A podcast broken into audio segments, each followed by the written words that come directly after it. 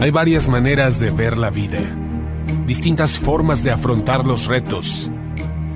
Cada palabra y acción tiene un resultado. Crisis o cambio. Imposibilidad u oportunidad. Derrota o victoria. Destino o decisiones. Culpabilidad o responsabilidad. Mentira o verdad. Víctima o vencedor. La diferencia se marca en los pensamientos, las ideas y las acciones. Esto es Mensajes de Victoria con Marco Tulio Carrascosa.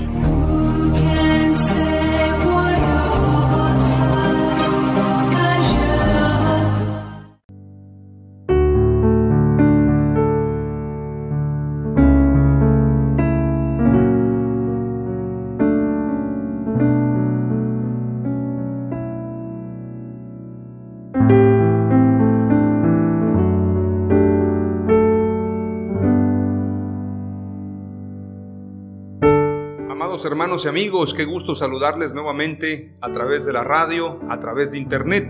Sean bendecidos a través de estas prédicas, estos mensajes que compartimos con todo el corazón, con el único propósito de poder exaltar a Dios y poder llevar una semilla a los corazones. Hoy estoy muy feliz de compartir el episodio número 2 de la serie La paternidad de Dios.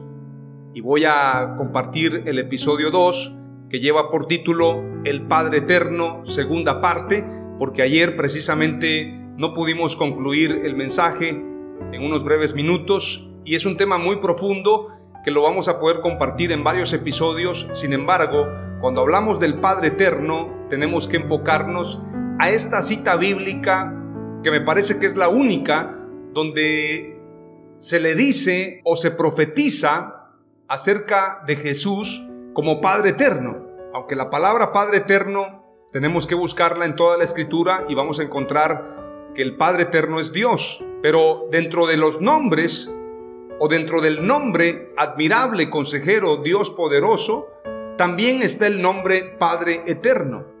Vamos a ir rápidamente a este pasaje, lo voy a leer, pero ahora vamos a hacer una concordancia con los diferentes pasajes que hacen concordancia precisamente con este texto.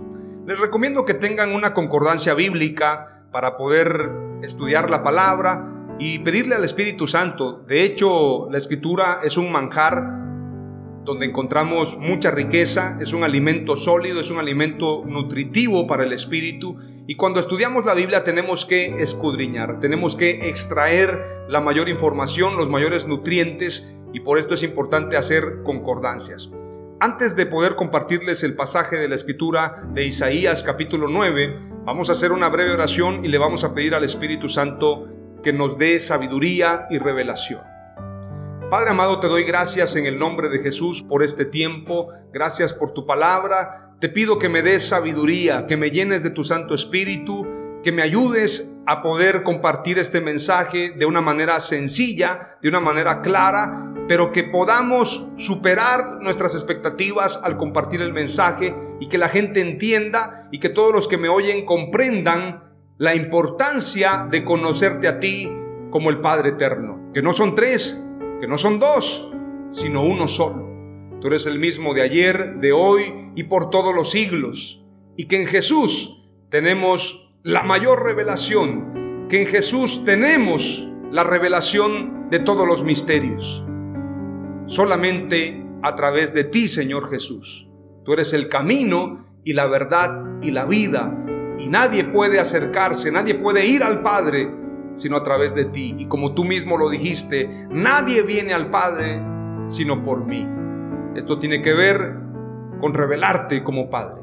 En el nombre de Jesús te doy gracias y te ruego que tu palabra sea cortante una espada de doble filo a través de este mensaje. Que no haya interpretación humana, interpretación personal, sino solamente la revelación espiritual de tu Santo Espíritu. En el nombre de Jesús. Amén. Aleluya. Isaías 9:6 declara, porque un niño nos ha nacido, un hijo nos ha sido dado, y la soberanía reposará sobre sus hombros y se llamará su nombre admirable, consejero, Dios poderoso, Padre eterno, príncipe de paz. Ahora vamos a hacer la concordancia de este pasaje, pero nos vamos a ir desde el verso 1 en adelante y quiero que veas la profundidad de la palabra. Isaías 9, verso 1 nos habla del nacimiento y reinado del Mesías. Verso 1 en adelante declara, mas no habrá siempre oscuridad para la que está ahora en angustia, tal como la aflicción que le vino en el tiempo que livianamente tocaron la primera vez a la tierra de Zabulón y a la tierra de Neftalí, pues al fin llenará de gloria el camino del mar de aquel lado del Jordán en Galilea de los gentiles. El pueblo que andaba en tinieblas vio gran luz, los que moraban en tierra de sombra de muerte, luz resplandeció sobre ellos. Este pasaje hace concordancia con San Juan capítulo 1 y verso 1 en adelante, cuando se dice que el verbo se hizo carne y habitó en medio de nosotros y vimos su gloria como la gloria del unigénito del Padre. Sin embargo, hay un pasaje que hace una concordancia tan directa que el escritor Mateo lo señala. Mateo capítulo 4, verso 2 en adelante dice la escritura, cuando Jesús oyó que Juan estaba preso, volvió a Galilea, y dejando a Nazaret, vino y habitó en Capernaum, ciudad marítima, en la región de Zabulón y de Neftalí, para que se cumpliese lo dicho por el profeta Isaías, cuando dijo, tierra de Zabulón y tierra de Neftalí, camino del mar al otro lado del Jordán, Galilea de los gentiles. El pueblo asentado en tinieblas vio gran luz, y a los asentados en región de sombra de muerte, luz les resplandeció multiplicaste la gente. Bueno, esto ya es el verso 3 del capítulo 9 de Isaías. Nos quedamos en Mateo capítulo 4, verso 12 al 16, y dice claramente, tierra de Zabulón y tierra de Neftalí, camino del mar al otro lado del Jordán, para que se cumpla la palabra profética de Isaías. Jesús oyó que Juan estaba preso y dejando a Nazaret, Vino y habitó en Capernaum, ciudad marítima, como lo dice Isaías, en la región de Zabulón y de Neftalí. Ahí hubieron muchos milagros, grandes prodigios. Ahora vamos a leer lo que dice el verso 3, para que ustedes entiendan lo que profetizó Isaías y lo que sucedió cuando Jesús estuvo en la tierra predicando, haciendo milagros, haciendo maravillas. Verso 3 del capítulo 9 de Isaías declara, multiplicaste la gente y aumentaste la alegría. Se alegrarán delante de ti como se alegran en la ciega. ¿Cuántos han visto una ciega? Yo puedo recordar cuando escucho esto de la alegría de la ciega, recuerdo a mi padre y hablando precisamente de la paternidad de Dios, recuerdo a mi padre cuando nos llevaba cajas de ropa y había un encuentro después de mucho tiempo de no vernos, en la madrugada escuchar su voz, y decir mi nombre, Tulio. Era el, bueno, no lo gritaba así, todavía más fuerte así, Tulio. Él gritaba y entonces en la madrugada escuchábamos que había llegado el viejo, había llegado mi padre, porque él no usaba teléfono, no había forma de localizarlo, eh, no había forma de saber cómo estaba necesariamente tener una comunicación directa y saber que él llegaba en una fecha, estábamos esperándolo en cualquier momento. Y eso hacía que cuando Él llegaba era una emoción inmensa. Y cuando llegaba con nosotros, entonces llevaba cajas de ropa, muchas cajas, no eran una ni dos, cajas de ropa de todo lo que Él había comprado durante esos meses que no nos vimos. Y entonces iba repartiendo la ropa. Esto es de mi hermano, tengo tres hermanos, me siento muy honrado de ellos, Giovanni Antonio, Luis Felipe, y mi hermana Guadalupe.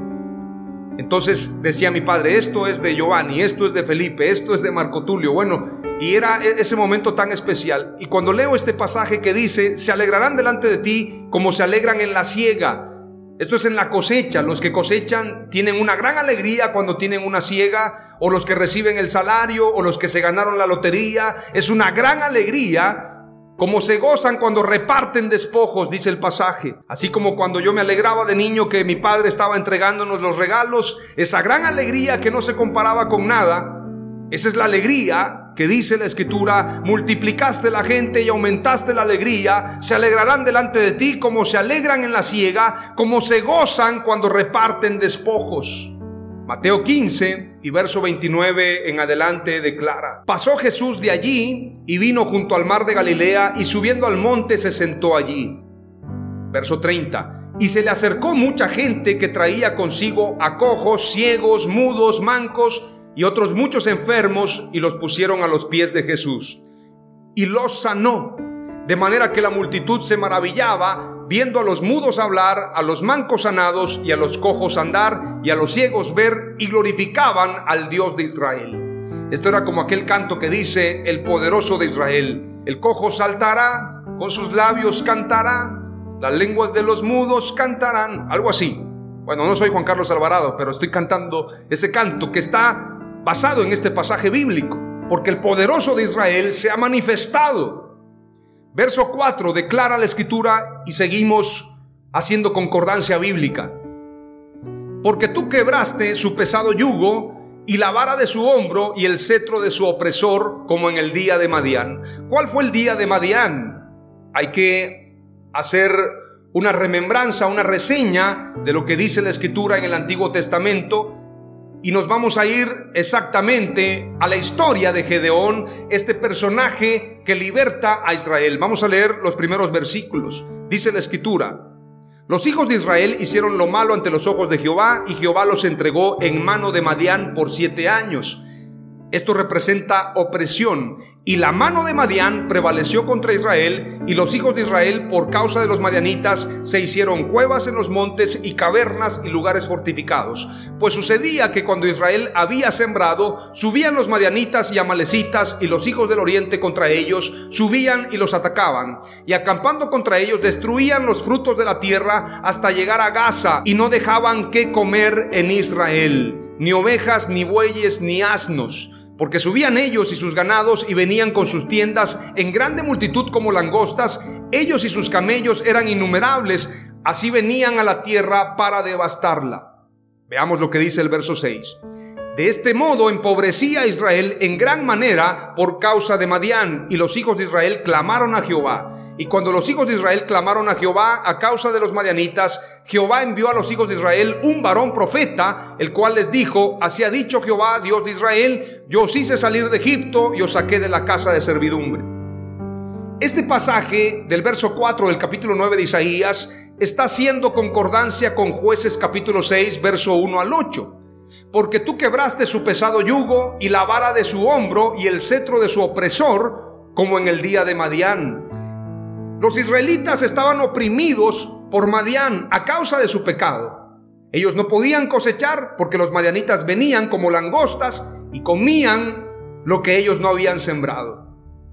Por si fuera poco, vivían en cuevas, vivían oprimidos, había gran pobreza a causa de Madián. Por lo tanto, Israel clamó. Pero qué curioso que cuando ellos claman, Dios manda un varón profeta. Esto hace concordancia, esto hace una referencia a lo que sucede cuando Juan el Bautista llega como profeta a anunciar que el tiempo se ha cumplido, que el Cordero de Dios aparecerá. Preparad el camino al Señor, enderezad sus sendas, era el mensaje de Juan el Bautista.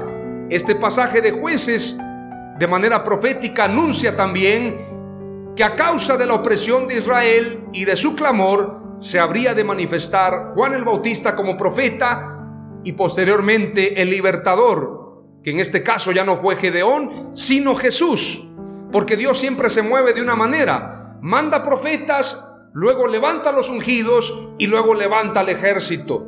Es un principio, es un ciclo, es una forma de trabajar, es un ecosistema de Dios levantar profetas, luego ungidos y luego el ejército.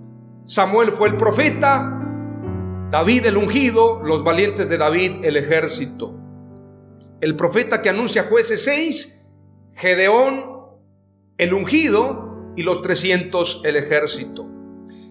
Juan el Bautista el profeta, Jesús el ungido y la iglesia somos el ejército. Esta es la forma en la que Dios trabaja en toda la escritura. Y ahora estamos en el tiempo del ejército. Pero este pasaje, cuando dice, porque tú quebraste el pesado yugo y la vara de su hombro y el cetro de su opresor como en el día de Madián, hace referencia también con jueces 7. Voy a leerte lo que dice jueces 7 en el versículo 9 en adelante. Aconteció que aquella noche Jehová le dijo, levántate y desciende al campamento, porque yo lo he entregado en tus manos.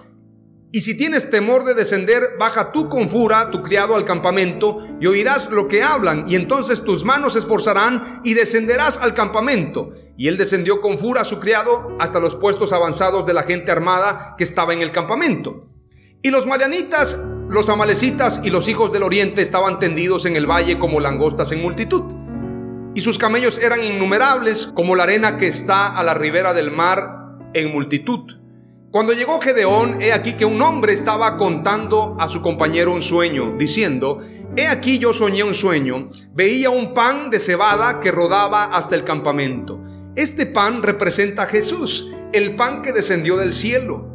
Pero muchos de estos sueños proféticos se cumplieron en su tiempo y se cumplieron después a través de Jesús. Todas las profecías, toda la escritura se cumple en Jesús. Por esto cuando dice este hombre, he aquí yo soñé un sueño, veía un pan de cebada que rodaba hasta el campamento de Madián y llegó a la tienda y la golpeó de tal manera que cayó y la trastornó de arriba abajo y la tienda cayó. Y su compañero respondió y dijo, esto no es otra cosa sino la espada de Gedeón, hijo de Joás, varón de Israel, Dios ha entregado en sus manos a los madianitas con todo el campamento. Cuando Gedeón oyó el relato del sueño y su interpretación, adoró y vuelto al campamento de Israel, dijo, levantaos porque Jehová ha entregado el campamento de Madián en vuestras manos. Esto nos habla precisamente de ese cumplimiento profético. Lo que dice la escritura precisamente en el verso 4 del capítulo 9 de Isaías, porque tú quebraste su pesado yugo y la vara de su hombro y el cetro de su opresor como en el día de Madián, se refiere precisamente a la libertad que trajo Jesús a través de su palabra, a través de su acción, a través de su ministerio, vino a quitar el pesado yugo del pecado en todos aquellos que creyeron en él. La escritura nos habla de manera muy profunda. Voy a terminar leyendo lo que dice jueces 8 y vamos a continuar analizando precisamente lo que dice Isaías capítulo 9, verso 1 al verso 6 pero ahora nos vamos a centrar en lo que dice jueces 8. Este tema lo voy a compartir en tres partes para que podamos desmenuzarlo y podamos recibirlo. Ahora voy a leer lo que dice jueces 8. Gedeón captura a los reyes de Madián. Pero los hombres de Efraín le dijeron, ¿qué es esto que has hecho con nosotros? ¿No llamándonos cuando ibas a la guerra contra Madián? Y le reconvinieron fuertemente a los cuales él respondió, ¿qué he hecho yo ahora comparado con vosotros? ¿No es el rebusco de Efraín mejor que la vendimia de Abieser? Dios ha entregado en vuestras manos a Oreb y a Sed, príncipes de Madián. ¿Y qué he podido yo hacer comparado con vosotros? Entonces el enojo de ellos contra él se aplacó, luego que él habló esta palabra. Pero vamos a poner atención en lo que dice el verso 4. Y vino Gedeón al Jordán y pasó él y los trescientos hombres que traía consigo, cansados, mas todavía persiguiendo. Y dijo a los de Sucot, yo os ruego que deis a la gente que me sigue algunos bocados de pan, porque están cansados, y yo persigo a Seba y a Salmuna, reyes de Madián. Esto habla de la derrota de todos los enemigos de Dios. En la cruz del Calvario, Dios derrota a todos sus enemigos. Y el postrer enemigo a vencer, y que fue vencido en la cruz, porque la escritura dice, sorbida es la muerte en victoria. Porque Jesús murió y resucitó. Y a través de esa resurrección hay victoria. Todos los enemigos de Dios fueron traspasados, fueron pisoteados y Jesucristo tiene la victoria. Y los que creen en Él tienen victoria. De esto se trata la escritura.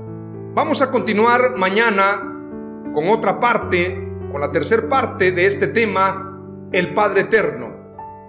Hoy te he compartido el episodio número 2, el Padre Eterno, segunda parte. Palabra clave número 1, en Jesús se cumplen todas las profecías bíblicas. Número 2, Jesús nos ha traído libertad y victoria a través de su sacrificio en la cruz. Estas son las dos palabras clave, guárdalas en tu corazón y deseo que seas bendecido. Te damos gracias Señor, en el nombre de Jesús. Amén. Aleluya.